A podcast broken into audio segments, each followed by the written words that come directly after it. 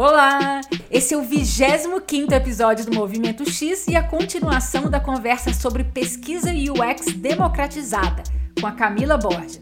Para quem está chegando agora, a Camila é especialista em UX Research no Itaú e no episódio anterior falamos sobre um assunto que anda bastante quente na comunidade: gestão e organização dos aprendizados de pesquisa, também conhecido como Atomic Research. Nessa segunda parte da conversa, o formato é bem mais uma discussão do que entrevista. Compartilhei bastante sobre o meu ponto de vista como UX Research e a gente falou sobre operação de pesquisa ou Research Ops, síntese de aprendizado, storytelling e muito mais. Quero contar para vocês que o Movimento X está fazendo uma parceria com o Panorama X. Com essa temporada inteira sobre o UX Research, a gente decidiu investigar a fundo como está o mercado entre os brasileiros com a pesquisa online. Então, o Movimento X está fazendo uma parceria com a pesquisa Panorama X, que há cinco anos investiga o mercado. Dessa parceria vai nascer uma análise especialmente sobre os profissionais e o mercado de UX Research. E para isso acontecer, a sua contribuição é super importante. Esse é um mercado novo e é muito importante a gente ter informação. Então, quero te convidar para se cadastrar na lista de e-mail que a gente criou exclusivamente para enviar o formulário da pesquisa Panorama X quando for lançada. E ao participar, você também vai receber os resultados fresquinhos no seu e-mail. Vamos lá? Acesse movimentox.com barra pesquisa X, tudo junto. Repetindo, movimentox.com barra pesquisa X, tudo junto. A gente também colocou esse cadastro no menu do site. Esse é o último episódio deste ano. Vamos entrar de férias e voltamos com mais uma temporada em 2020. Enquanto a gente está de férias, vocês podem aproveitar para ouvir os episódios anteriores. Recebemos esse feedback e liberamos o download de todos os 25 episódios do Movimento X. E esse também é mais um dos episódios patrocinados pela Hotmart, que apoia o nosso trabalho e a empresa também segue investindo na sua equipe de tecnologia. A Hotmart é pioneira e líder na América Latina na venda de produtos digitais e atua nas áreas de educação à distância, marketing digital e fintech. A empresa está crescendo muito em várias partes do mundo e junto ao desafio de desenvolver produtos globais. Então, se você é designer ou desenvolvedor com interesse em fazer parte dessa equipe que hoje está em Belo Horizonte, pode se cadastrar no banco de talentos em bit.ly barra vagas da Hotmart. As músicas deste episódio são do produtor Richard Garrel com o seu projeto Aeonia. Lembrando que todas as informações e links que falei também estão em movimentox.com. Então vamos lá! Eu sou a Isabela de Fátima e essa é a segunda temporada do Movimento X.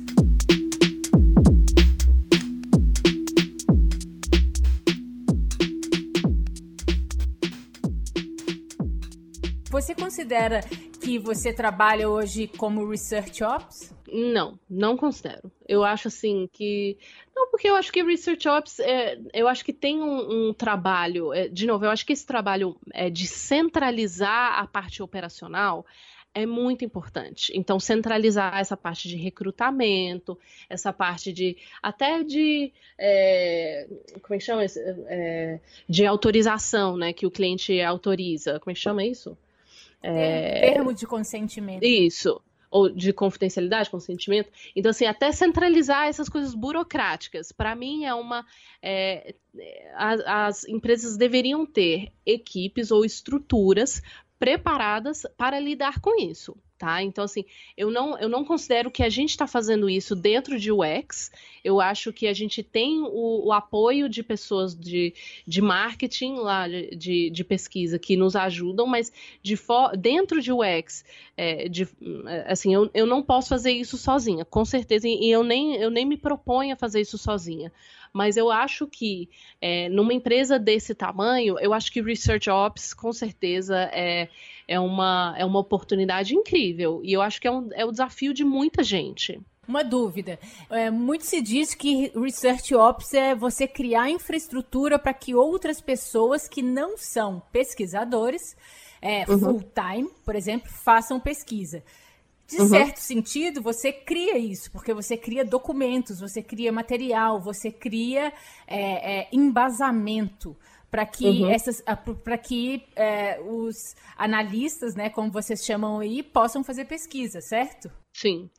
É, eu, eu, é, hum, eu acho que sim, de, de certa forma, mas assim, o que me incomoda mais é essa parte operacional. Assim, me incomoda assim de não conseguir fazer isso, é, de não dar conta de fazer isso e assim não, isso nem deveria, nem faz parte do escopo do meu trabalho, tá? Sim. Mas eu acho que research ops, sim, eu acho que é, é, vem muito para é, centralizar ou fornecer informação ou é, dar o ferramental, mas eu acho que se a gente, se o Research Ops não se propor a resolver essa parte, a parte burocrática, a parte mais operacional, é, fica solto, sabe? E eu, eu não estou falando que isso é, no, é no, no, Itaú necessariamente, eu estou falando como o Research Ops como, como é, estratégia, tá? A gente, uhum. a gente que está envolvido, a gente sabe, né, o, o Isa, assim, o, o, quanto que esse, é, essa nomenclatura, né, essa frente tem crescido e, e tem muita dor, tem, tem muita coisa acontecendo, e sim, não é só quem trabalha com UX, é quem, quem trabalha como pesquisa, soluções de pesquisa como um todo, seja consultoria, seja é, é, in-house, enfim. Mas eu acho que essa parte operacional de pesquisa, a gente tá.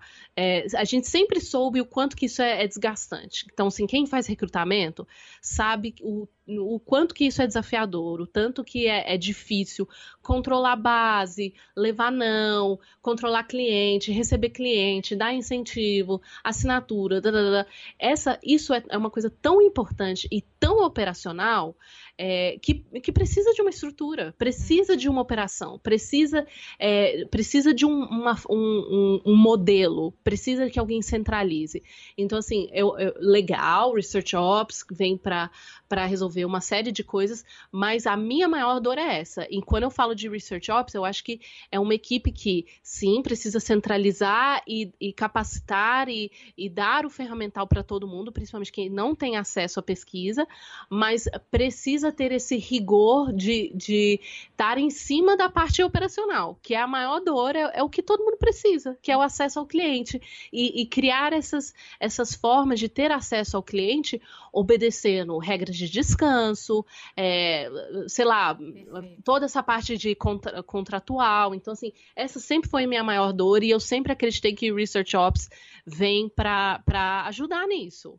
Não, é, é muito bom te ouvir é, porque a gente sente que faz sentido alguns questionamentos, algumas coisas, né? Então, é, é, é, isso que você está falando, assim, a questão da operação, né? Porque a pesquisa, é, é a, a, a, gente tem uma coisa tênue para trabalhar, porque assim, principalmente no nosso ambiente de produto, né, de, de que as coisas acontecem muito rápido, a gente precisa fazer com que a informação ela ajude a minimizar incertezas dentro de uma sprint, né, dentro de um tempo que muitas vezes é um tempo pequeno. Ao mesmo tempo, a pesquisa ela tem né, aquelas etapas clássicas, né, que você precisa primeiro entender qual que é o problema a ser resolvido, né, e por que que a gente precisa resolver, como que a gente vai resolver. Qual que é a parte legal, né? É, que é a parte legal, eu adoro essa parte e também gosto muito da parte seguida, que é a de planejamento, né? Como uhum, que você uhum. vai conseguir os outputs é, necessários, né? O que que você vai usar quais são as metas e que é um momento de muita criatividade. E aí você tem que recrutar, e, e, e, você recruta, você faz e você analisa. Agora, e ao mesmo tempo que isso é uma super operação, o interessante é que eu noto que muitas vezes a modelagem do problema ela vai se dando inclusive na etapa da operação. Então, por exemplo, Perfeito. o problema muitas vezes eu entendo melhor ele quando eu estou recrutando. Só que ao mesmo tempo uhum. é muito desafiador eu estar é, é, é, pensando qual que é o problema, é, tocando vários projetos e também fazendo a operação. Então, é, eu, eu, eu acho que essa discussão que a gente está tendo aqui, ela é muito importante para o que vem aí, porque a gente está passando no mercado e para o que vem aí. Porque Isso. eu acho que muito do que a gente está conversando aqui, ela, ela, ela tem um ponto central que eu acho que é escalar. né? Eu, eu, acho uhum. que as empresas é, estão precisam escalar pesquisa e para escalar pesquisa, assim como já foi necessário escalar desenvolvimento, né? Porque veio uhum. Dev, DevOps, né? Aí veio também uhum. Design Ops e agora a gente está vendo essa questão de Research Ops. E, e, e, e, tem essa questão do escalar. E ao mesmo tempo entra em coisas que você falou muito, que é até um, um gancho que eu vou colocar aqui, que eu sei que você usa também o Twitter. É, uhum. Eu vi um tweet da Erika Hall esses dias que eu achei muito legal. Ela, ela fala que ela acha que essa discussão sobre Research Ops ela é confusa, porque uhum. não há como escalar a prática de pesquisa antes da gente socializar os, os princípios. Uh, como assim socializar os princípios? Adoro. É, no sentido de, de cristalizar, de, de, de, de criar um mindset né? De, assim, uhum. assim, como que você vai escalar a pesquisa se a, não há um mindset, uma cultura sobre o que é a pesquisa? Porque aí Perfeito. entra num outro ponto polêmico, que é aquilo, né? Vou até colocar em inglês já, pegando do Twitter tudo que, que eu leio lá, mas que é assim, bad research versus no research. O que, que é melhor? Uhum. Não fazer é. pesquisa é. ou fazer pesquisa errada? E, e qual que é uhum. o meio termo disso, né? Então, acho que tudo isso que a gente está vivendo, conversando, tem muito a ver com isso. Não, é, e eu, eu, vou puxar outro gancho ainda, que nem tem a ver com Research Ops, que é a polêmica do, do Jared Spool dos cinco usuários. Você viu isso, né? Vi e acho fantástica essa polêmica. Não, e é, é assim, para quem não viu, quem não tá no Twitter, entre no Twitter, tá, gente? O Twitter é incrível para vocês que estão interessados em é, aprender mais sobre UX Research. É, o Jared Spool postou, é, tweetou um tempo atrás, um, assim, uma bíblia gigantesco falando por que, que ele acha que esse mito dos de 5 a 8 usuários é um mito. Tá? Porque é, aí ele vem e, e, coloca um monte de referências e tal. E aí eu não sei, acho que até você você retweetou, Isa. Sim. Alguém falou assim: não, mas beleza, 5 é maior do que zero, certo? É, é. Vamos lá, vamos, é, é melhor 5 do que nenhum. Então, é, é, é, realmente é um problema a gente usar esse número como se fosse uma coisa mágica? É, mas a gente está saindo de uma é, de um contexto em que era zero, era não se fazia. Assim, um contexto é, já já tem um tempo, né? Eu acho que essa cultura de teste ou até de pesquisa, isso é uma coisa que é, já está pacificado. Muitas empresas fazem, já se sabe o valor de pesquisa, tanto de usabilidade quanto, sei lá, de, de exploratória, contextual. Isso eu acho que as, as empresas entendem, mas eu, eu super concordo com você do que adianta escalar se a gente não tem um mindset da, não só da importância, mas da complexidade. Uhum. E aqui entra a questão do rigor técnico, porque beleza, ah, vamos, vamos escalar, então vamos, vamos fazer com que todo mundo entenda de pesquisa, tá? Isso realmente vai ser útil? Isso todo mundo precisa aprender a fazer pesquisa? O quanto que a gente está prejudicando a questão do, do, rigor técnico e do skill, porque para você é, poder ter esse, esse grande rigor e, e, escalar user research na sua empresa, é, não é só você falar como se faz, né? Eu acredito que existem três, dom, três grandes domínios é, que necessários para esse skill, tá? Primeiro, o domínio da, das linguagens. Isso, esse domínio da, das linguagens, eu li numa, num texto do Caio Casseb, que ele escreveu no Twitter, falando sobre. É, é, ele, ele, escreveu lá, depois posso passar o link, mas é a linguagem do usuário. Então, assim, qual, qual que é o usuário, quem é seu usuário, quais são as dores dele, né? Todo esse. Todo assim, o, o contexto do que, que ele está fazendo, é, quais são as referências, tudo mais. É, tem a linguagem do tema, tá? É, aqui é muita linguagem do produto. Então, assim, é, o, so, o que, que você tá. O, qual que é o, o, o grande, é, o grande histórico desse produto? De onde veio? Quem está fazendo esse, esse produto? Quem são os seus, os seus players é, em termos de benchmark? Quais são as métricas de sucesso que vocês é, que vocês estão considerando internamente? Então, você dominar a linguagem do produto. E, por fim, é você ter a linguagem da sua equipe tá? Porque a gente fala-se muito de ah, usuário, conversar com o usuário, entender a dor do usuário. Isso é tudo muito legal, muito bonito, mas você precisa, é, você precisa ter o mesmo empenho e o mesmo esforço para entender o seu é, a sua equipe, sua própria equipe, principalmente quando a gente fala de ágil, a gente tem uma equipe é, de, de, multidisciplinar é, que tem diferentes entendimentos, que interpretam problemas de cliente de diferentes formas, de, é, o problema de produto, enfim. Então, assim, qual que é a motivação do seu demandante, do seu product owner, né? Qual que é a real motivação? Quais são as expectativas, né? É, quais, são, quais são as referências da, da sua equipe? É, tem algum trauma? Porque às vezes a gente pega uns projetos que já estão. que o pessoal está traumatizado, já aconteceu muita coisa, é um histórico muito pesado, já foram várias tentativas. Então, assim, que que, o, o que, que é a sua equipe? Qual é a linguagem da sua equipe, do seu stakeholder interno?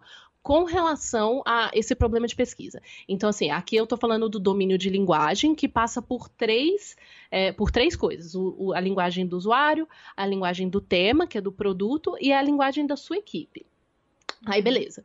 Você tem então o domínio, é, aqui voltando, você tem o domínio das lentes. Aqui as lentes, eu gosto de falar que são as lentes do, é, das metodologias que você usa, da zona de influência que você tem. Então, por exemplo, as metodologias que você usa são as metodologias assim, ah, é, as tradicionais de, de, pesquisa, teste de usabilidade, shadowing, é, enfim, teste de conceito, cart sorting.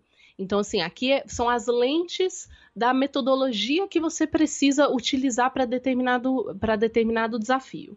É, além da metodologia, você tem que ter o domínio das suas fontes de informação. Uhum. Então, às vezes, você tem, sei lá, é, uma fonte de informação que é o, os, os, números da sua squad, tá? Você, o, o, seu, você tem acesso a um monte de métricas e tal. Você precisa dominar essa linguagem. Você precisa dominar é, como que funcionam métricas, como que é o acompanhamento, de quanto em quanto tempo que sai esse número. Então você precisa ter esse domínio, então, de fontes de informação tá? Uhum. E você precisa ter o domínio, ou você precisa é, entender qual que é a sua zona de influência, até onde você vai chegar com sua pesquisa, né? uhum. né? Porque às vezes você, você resolve, é, você entrega uma pesquisa e você vai influenciar só a sua squad, você vai influenciar só a sua, a sua equipe. Mas você precisa expandir esse conhecimento e escalar o conhecimento de pesquisa para você poder influenciar outras pessoas, você poder influenciar talvez o, o próprio é, a própria estratégia da empresa. Uhum. Então, assim, como que você pode expandir a sua zona de influência, uhum. né? Então, assim, essas são as três lentes que eu gosto de colocar. E aqui eu é, três eu uso em tudo, tá? Assim, nesse, nesse, é, é nesse material que eu montei é, é, é engraçado que sempre saiu esse esse número e eu não sei porquê. Eu acho que hum. deve, é, é o destino. É muito legal ouvir isso e principalmente saber que você está fazendo esse trabalho de catequizar, esse trabalho de socializar os princípios, de criar esse contexto para qual as pessoas saibam relativizar o que a gente ouve de que é certo e o que é errado é número. Então, vou voltar para comentar esse tweet né, que você estava falando da polêmica de fazer pesquisa com cinco pessoas é errado, é certo. Uhum. E o que eu achei mais interessante, e que inclusive eu retuitei e, e, comentei, é que assim, isso é o que eu ando pensando muito, que é assim, a gente é, muitas vezes pega alguns conceitos, né, que, uhum. que são, que são é, é, que, que podem até fazer muito sentido para quem trabalha fora, que quem trabalha na Europa, nos Estados Unidos, e a gente traz para o Brasil e às vezes não faz sentido. Então, essa questão dos uhum. cinco, eu acho que o grande ponto é. A gente tem lá o estudo, né, de que se a gente faz, a gente tem é, comprovado lá, né, pelo Nielsen, é, de que se você conversa com, se você faz, você faz um teste com cinco pessoas, você chega até 80% do problema. Isso é um dado porque você vai começar a achar padrões. A pesquisa é isso, você faz a pesquisa para achar padrões ou não achar padrões entender como que, como que isso se dá. Porém, eu acredito que no nosso mercado que as pessoas começaram a falar e fazer assim, olha, se eu testei com cinco pessoas, é o que representa a minha base. E não é. E é isso que, uhum. que ele fala. É, o Gerald Poole, ele fala ele, ele fala isso, né? De que, por isso que eu gostei tanto, de que não faz sentido a gente falar que essas cinco pessoas representam a sua base toda. E aí, trazendo para o Brasil, principalmente se você tem um país no qual são diferentes os níveis com eh, de uso com a tecnologia, com o telefone, com uma funcionalidade. Né? Se você tem na sua amostra uma pessoa de é, 18 anos e outra de 60, provavelmente vai, vai ser diferente a, as dores, né? E não é porque você está pegando cinco pessoas que você vai resolver tudo. Só que aí eu acho que o grande lance, que também é o grande lance que a gente tem que trazer para o nosso dia a dia, é saber em como que a gente vai pegar essa informação, esse conhecimento e adequar a nossa realidade né? Perfeito. Então, uhum. assim, é melhor fazer pesquisa com cinco pessoas do que não fazer? Com certeza, não há dúvidas. É, é, eu, eu acredito muito, inclusive, todo mundo tem que fazer pesquisa, não é só os pesquisadores, eles têm um papel diferente de quem, de quem não é pesquisa full time. Mas a gente tem que relativizar. Né, e pensar assim, isso não representa toda a minha base. É... Não, é, concordo super. E eu acho que tem, que tem um ponto assim que é, eu, eu acho que é muito de interpretação da, do, do método lá atrás, tá? Então, assim, eu acho louvável quando o Nielsen é, ele, ele, estabeleceu essa, essa métrica de cinco usuários. E eu acho que o contexto aqui era, era muito assim: peraí, não é cinco, é cinco, depois cinco, depois cinco, depois Exato. cinco. Ele nunca falou da, da que era cinco e pronto. É verdade, Exato. da interação. O grande lance é isso, né? É, não, então assim, calma. É, ele não falou, ele não falou isso. Eu adoro essa discussão, que é tipo, ai, cinco. Fica parecendo assim, né? Ele, ele é uma pessoa, ele criou as heurísticas, esse cara. Tipo assim, dá licença. Então, beleza, Jared Spool, fala o que você quiser. É, ele sabe mas, o que ele tá assim, tá falando. né? Não, é lógico. Não, e é uma coisa assim, de novo, na, naquele contexto fazia sentido fazia e, e talvez assim o, o, o, o a cultura é, é, é, diferente da nossa e eu acho que sim a gente precisa é, reinterpretar isso para a nossa cultura mas eu acho que a gente tem é, essa oportunidade de assim, se divertir com isso sabe? Porque é, a, a gente tem que escalar só que a gente tem um desafio muito grande que é escalar essas metodologias europeias de primeiro mundo para um país que não funciona desse jeito, nem com relação a, a produto, serviço, mas até cultural. Então imagine assim, num contexto, sei lá, de de banco, de financeiro, que as pessoas têm, não sabem lidar com dinheiro. A organização financeira já é um grande desafio. Então, assim, essa discussão vem muito antes de você ficar se preocupando com cinco, cinco usuários, entendeu? Então, assim, desculpa, eu não tenho nem tempo de, de, de me referir a essa, a essa discussão de, de rigor técnico de cinco usuários. O meu problema é muito mais embaixo. Então, assim, é, eu, eu acho que essas provocações são importantes para a gente argumentar internamente, porque essa do Jared Spool é clássica. É. É, tem, já tem muitas pessoas que me perguntam, ai, mas é cinco? Falaram que não é mais cinco, não sei o quê. Beleza, quer conversar? Vamos conversar então. Aí, assim, é, é você tem que estar preparado para argumentar. Então, é, são oportunidades que a gente tem para estudar, para a gente traduzir isso para o nosso contexto de Brasil e para a gente sempre se colocar na ponta do pé de assim, Brasil, de São Paulo não é Brasil, é, nós somos muito grandes, a gente tem problemas econômicos muito sérios, a gente tem uma questão cultural que interfere sim. É, então, assim, eu acho que esse dos males o menor, mas eu gosto muito dessa discussão e eu acho que o nosso, esse trabalho de escalar, de novo, voltando para essa questão de research ops, é, é muito legal escalar a pesquisa, é sim tal, mas se você não tiver esses domínios, é, e, e, você pode simplificar o que for, tá? Você pode criar a melhor operação, a coisa mais escalável do mundo. Se você não dominar o, as metodologias com rigor técnico, você não dominar a forma como a, a, as linguagens que eu falei, né? Que é a linguagem do cliente, do tema e do seu, da sua equipe, dos seus stakeholders. E por fim, você não dominar a, a arte da comunicação, aqui é, meu, é a minha maior dor, tá? Vou ser bem sincera.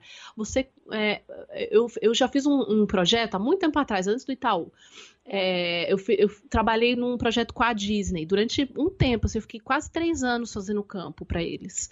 É, e a gente usou um monte de metodologia, a gente fez shadowing, fez é, grupo focal, etnografia, fizemos um cliente oculto, a gente fez um monte de coisa. E eu produzi um material gigantesco. Imagina, eu escrevi um relatório enorme e, e era incrível o relatório. Eu, eu, fiquei num super orgulho. Uhum. Uh, e aí a minha, a, a, o pessoal lá da Disney falou assim, legal, legal, só que você precisa fazer isso em 15 slides. Uhum. Eu assim, eu quis morrer. Eu quis morrer. Tipo, 15 slides? Que você tá de brincadeira. Eles falaram, sendo que mais ou menos deixa uns cinco slides para apresentar o projeto, né? Apresentar o desafio, a metodologia. Então, assim, eu tinha 10 slides praticamente. Então, assim, esse desafio da comunicação, que é de storytelling, que é de síntese, que é de você realmente traduzir toda aquela informação de, da linguagem do pesquisador, do, do pesquisês, né? Para quem realmente vai precisa desse material para tomar decisões, que precisa ser impactado com esse material, que precisa conhecer o cliente o suficiente para tomar decisão. É, isso, para mim, esse domínio da comunicação, ele precisa estar tá tão apurado quanto o domínio que você tem sobre a, as metodologias, que às vezes é o que a gente fica mais preocupado, né? Uhum. Ai, tal teste de usabilidade, cinco usuários, blá blá blá.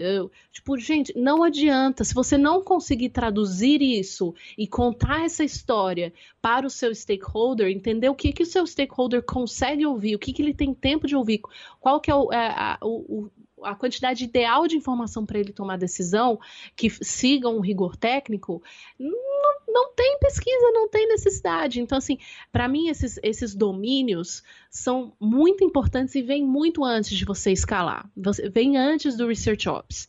Então, é, eu, eu, eu falo muito disso e, e é, é minha maior, assim, para ser bem sincero, é, para ser bem sincero, é a minha maior dor. É, é, ter esse domínio de, de várias coisas, você ser fodão em várias coisas, mas ao mesmo tempo ter a dificuldade de, de transformar isso em algo que, que seja de consumo, entendeu? Então, assim.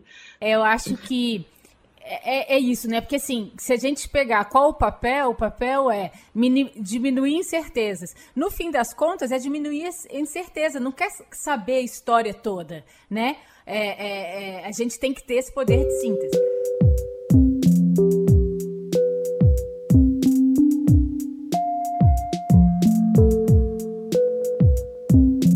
Gente! E agora um pequeno break para falar de um assunto importante. Vamos investigar a fundo o mercado de UX Research entre os brasileiros com uma pesquisa online. O Movimento X está fazendo uma parceria com a pesquisa Panorama X, que há cinco anos investiga o mercado. Dessa parceria vai nascer uma análise especialmente sobre os profissionais e o mercado de UX Research. Para isso acontecer, a sua contribuição é muito importante. Esse é um mercado novo e é muito importante a gente ter informação. Então, eu quero te convidar para se cadastrar na lista de e-mails que a gente criou exclusivamente para enviar o formulário da pesquisa Panorama X assim que for lançada. Vamos lá então? Acesse movimentox.com/barra pesquisa X, tudo junto. Repetindo, movimentox.com/barra pesquisa X. A gente também colocou esse cadastro no menu do site. E agora a gente volta para escutar um pouco mais esse papo com a Camila.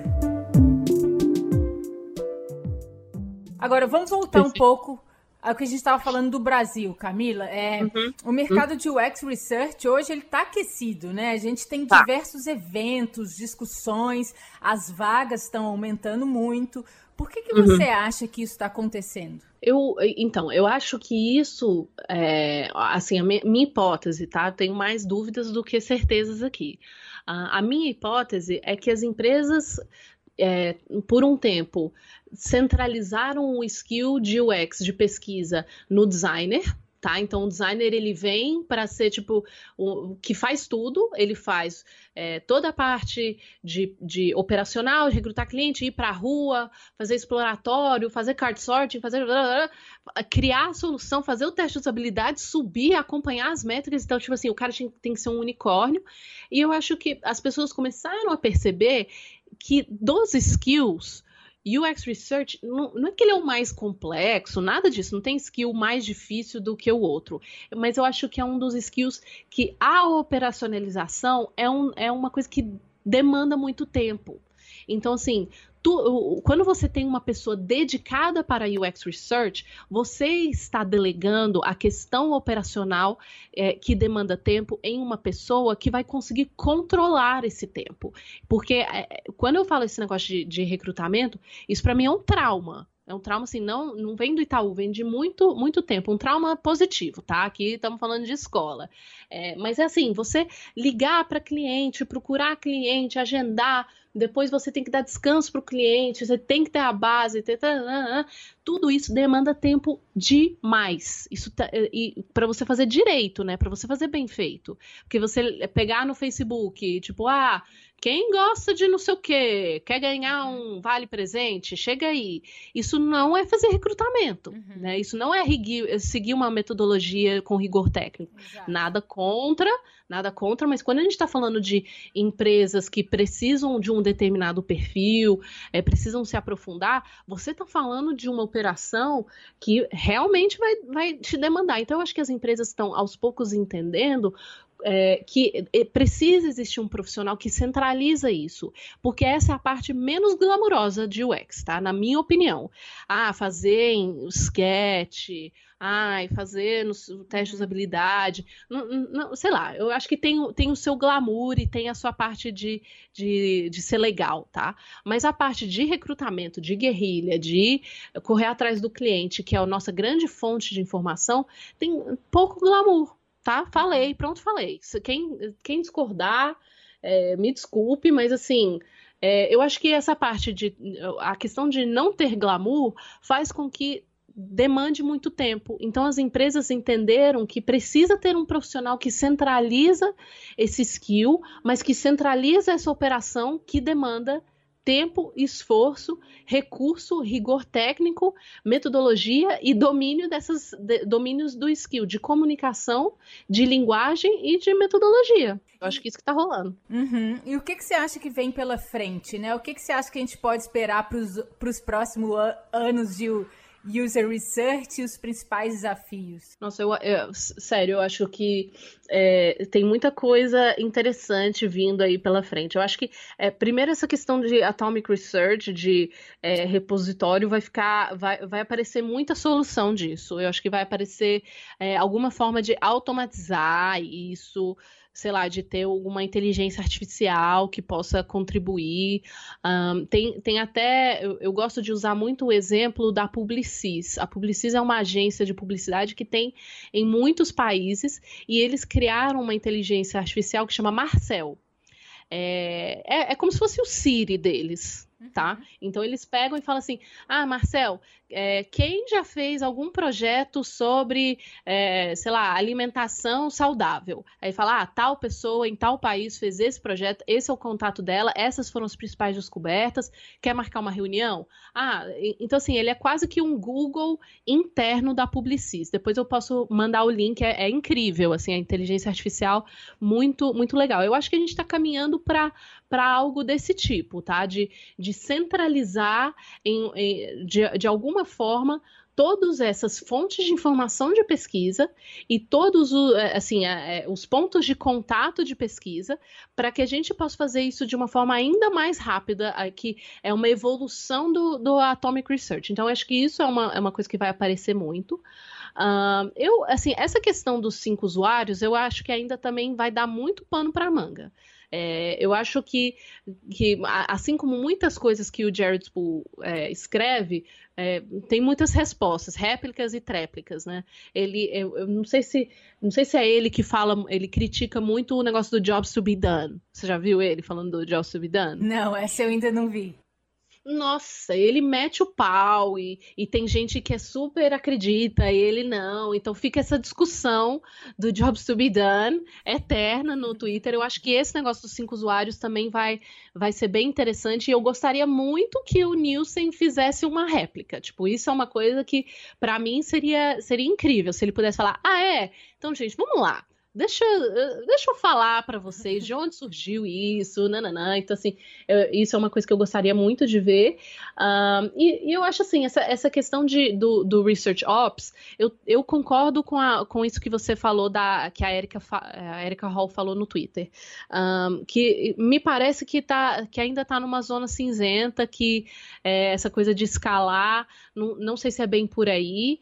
E eu, eu, eu acho que, assim, e, e também está misturando misturando muito. Eu estou sentindo isso nos próprios workshops de, de Research Ops. É, de, existe pesquisa, pesquisa assim, de uma forma mais ampla, pesquisa de mercado, e a gente está falando de profissionais que trabalham com UX Research. E se a gente não se especializar nisso, a gente vai ficar nessa zona cinzenta de até onde um vai, até o outro, onde o outro vai. Então, assim, é, eu acho que o Research Ops precisa é, estabelecer quais são as diferenças e precisa ou ajudar um ou ajudar outro. Ou ajuda quem faz pesquisa e o tipo pesquisa de mercado, é tipo o unicórnio de pesquisa, ou ele faz uma estratégia para ajudar pessoas que estão fazendo UX research. Eu acho que é, research ops não dá para fazer os dois. Uhum. Enfim, tô sendo, tô sendo polêmica, mas para mas mim é uma é, é, é, são os próximos passos que eu já tenho ouvido por aí. De tipo assim, não, mas peraí, Research Ops é relacionado a UX ou não?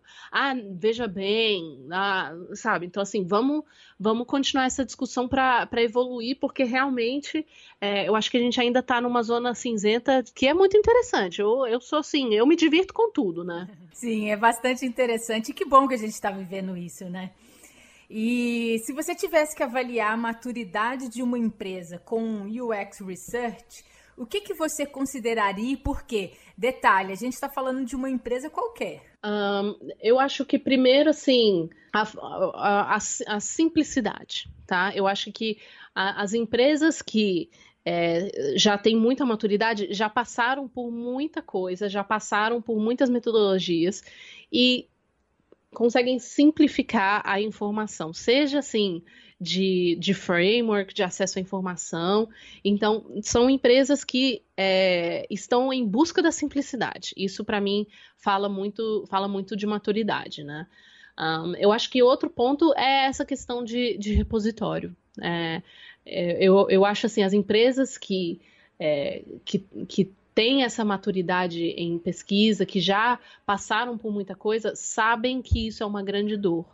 Então, é, com certeza, eu acho que são empresas que estão em busca e, e valorizam muito o acesso à informação e o acesso rápido à informação. Rápido, assim, às vezes você não precisa de acesso à informação rápido, dependendo de quem vai precisar dessa informação, né? Mas que conseguiram diagnosticar qual é o nível de informação necessário para tomada de decisão rápida, que não precisa sempre ter, sempre estar tá na, na cabecinha do, do caboclo, sei lá onde. Então, assim, como que a gente democratiza o acesso à informação? É, então, eu acho que isso, isso é, é, é uma questão de maturidade. E deixa eu ver o que mais. Ah, eu, eu, eu tendo, assim, eu, eu sou muito. Eu gosto muito de teste de usabilidade, tá? E eu acho que teste de usabilidade é uma coisa que, ao mesmo tempo que é, é uma metodologia muito é, relativamente simples, tá? Eu acho que ela é, é, totalmente complexa. Então, assim, eu, eu adoro por causa disso. Assim, parece que é tipo, ah, faz uma meia dúzia de tarefas, vê se o usuário consegue, pega as percepções e beleza.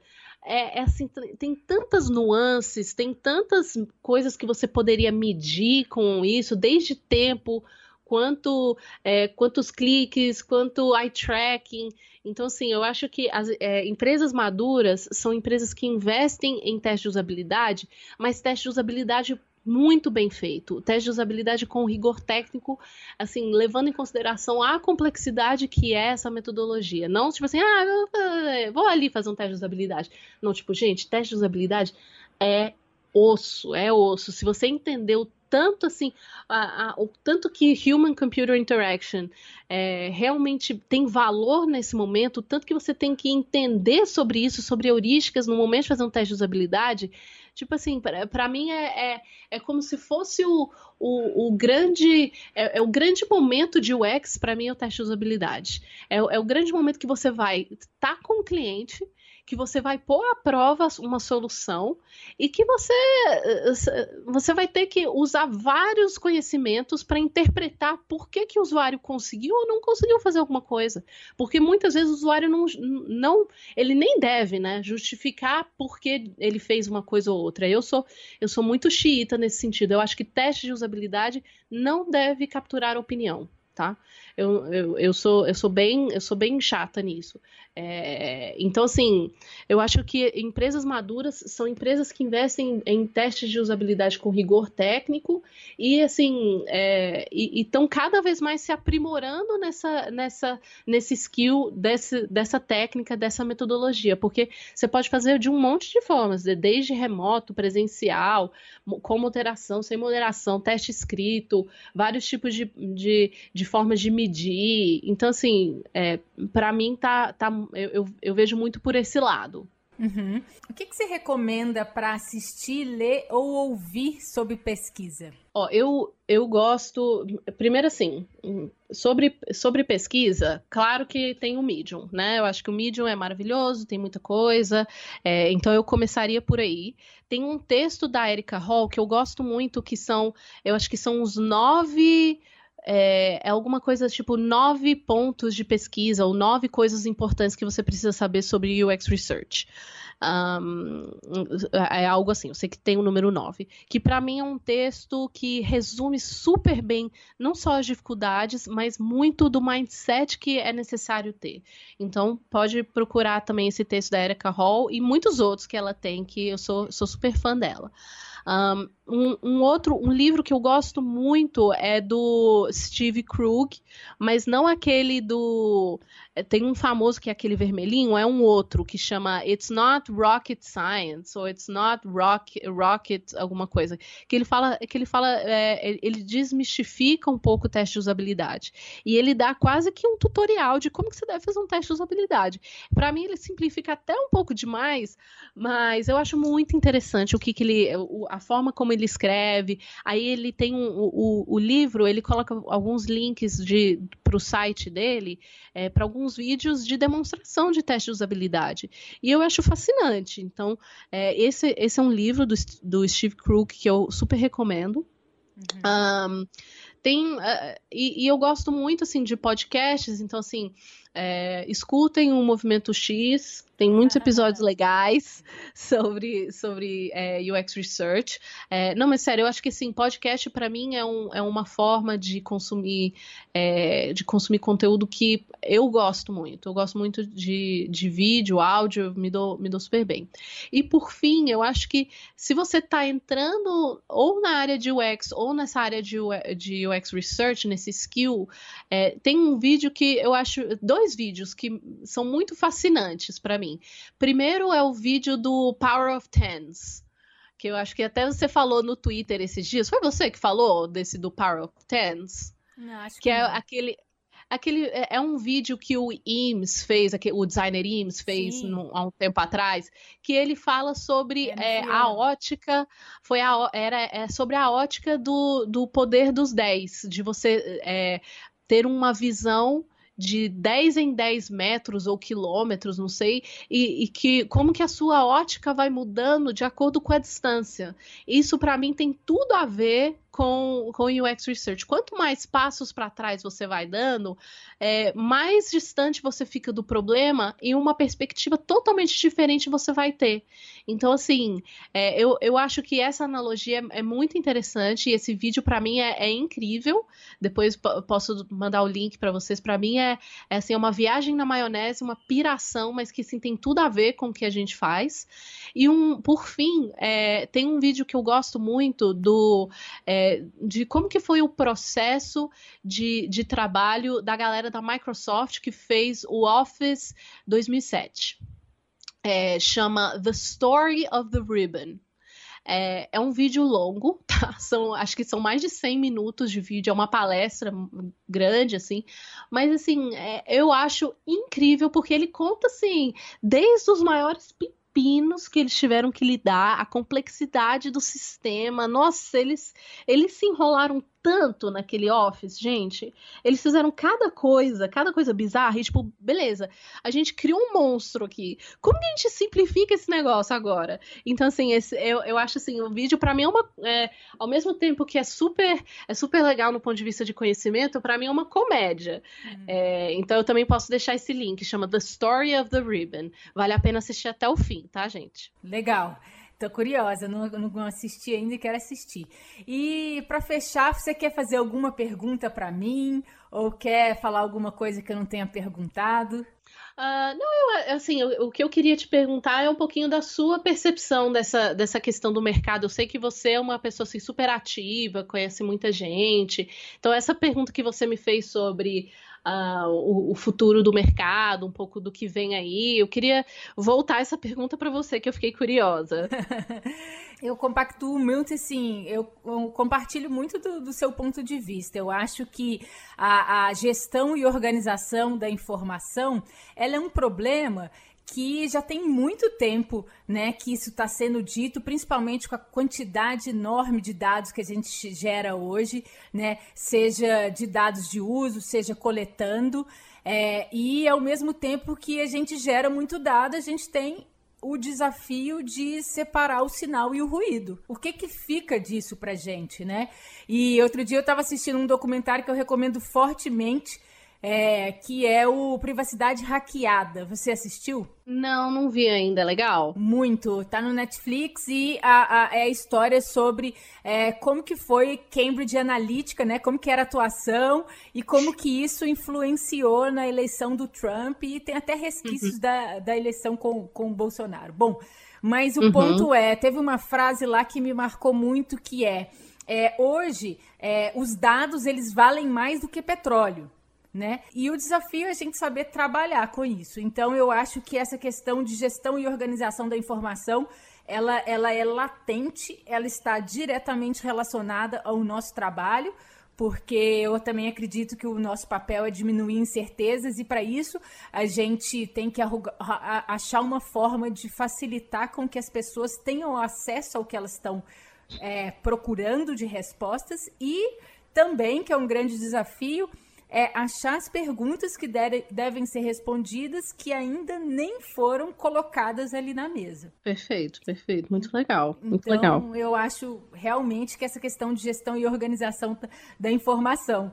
E, e, e eu também ouvi outra coisa muito legal. Eu gosto muito do podcast do Steve Portugal, que chama Dollar uhum. to, Dollars to Donuts. E aí uhum. ele estava conversando com o Tomé Sharon e aí uhum. eles estavam falando de gestão da informação, e aí ele falou assim: ah, porque eu ouvi uma das pessoas da NASA falando que a melhor forma de, de, de, de escalar, de socializar, não de escalar, de socializar os dados é chamar para um almoço né? Porque aí, e aí ele, e aí o Thomas fala assim, não, mas é, isso não é escalável, né? E, exa e é exatamente isso, é aquele linear, sabe? O quanto que a gente cria às vezes um processo frio, que é assim, olha, entra, tá aqui, o repositório tá aqui, você vai procurar por tags, essas tags vão estar classificadas dessa forma e tal, e aquela coisa de como que a gente vai fazer transformar aquela informação, né? Então, Maravilhoso, é isso mesmo. É, é, eu acho que é muito dessa questão, assim, é, da gente também não robotizar o processo, sabe? E, isso é um. É, e por isso que eu acho que essa questão de você dominar, é, dominar a, a, linguagem do seu stakeholder interno e dominar a forma como você se comunica com ele, isso é tudo. E eu acho assim, é, foi, foi o exemplo que a gente que, que a gente estava falando lá no início sobre essa questão da, da Renata construir as personas conforme dados vivos e, e, isso só é graças a um relacionamento que precisa ser criado internamente. É, e, e, isso é muito importante. Então, assim, gente, ninguém trabalha sozinho, principalmente o UX, principalmente. E pesquisa é uma coisa assim, precisa de plateia.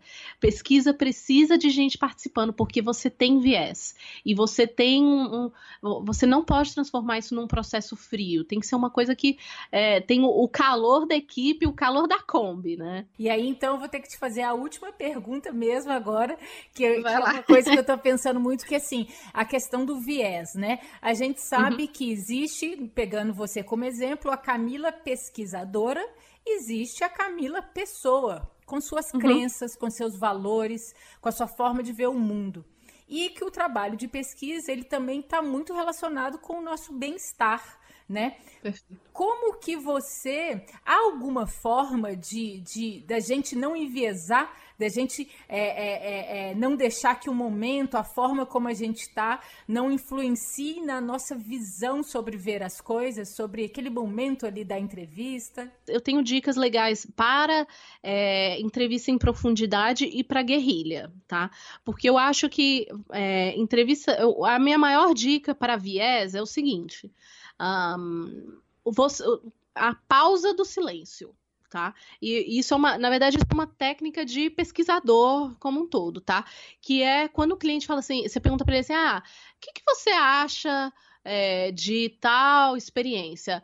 Ah, eu, aí o cliente fala, ah, o, o cliente monossilábico, acho legal, acho bom. Deixa o silêncio estranho.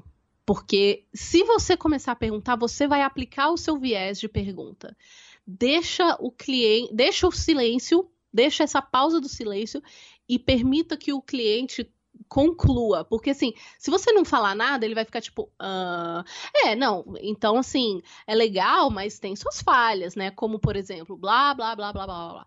Então assim, eu acho que esse viés do silêncio, do, do tipo assim, não pergunte rápido demais, não aplique perguntas que vão induzir ele para uma resposta que você quer, precisa da paciência da pausa, a paciência do silêncio, mesmo que seja um silêncio estranho. Porque, assim, o, as pessoas amam falar sobre elas mesmas. Deixa o silêncio é, dar espaço para as pessoas falarem sobre elas mesmas e para que o seu viés fique de lado. Então, assim, essa, essa é a minha, essa é a dica mais com mais síntese que eu consigo. Camila, é, eu tomei mais de uma hora do seu tempo. Esse papo foi super rico. É, se pudesse, a gente ficava aqui por mais muitas horas. É, é, eu acho muito legal a forma como você encara a pesquisa, como você trabalha. É, eu aprendi muito e eu tenho certeza que quem escutar vai aprender muito também. Ah, legal. Obrigado pelo convite. Adorei participar. É, parabéns pelo, pelo trabalho. Eu acho que é assim super louvável. Eu sei que demanda muito do seu tempo, mas eu sei que é, é de grande valor para a comunidade de UX. Muito obrigada, Camila. Obrigada eu.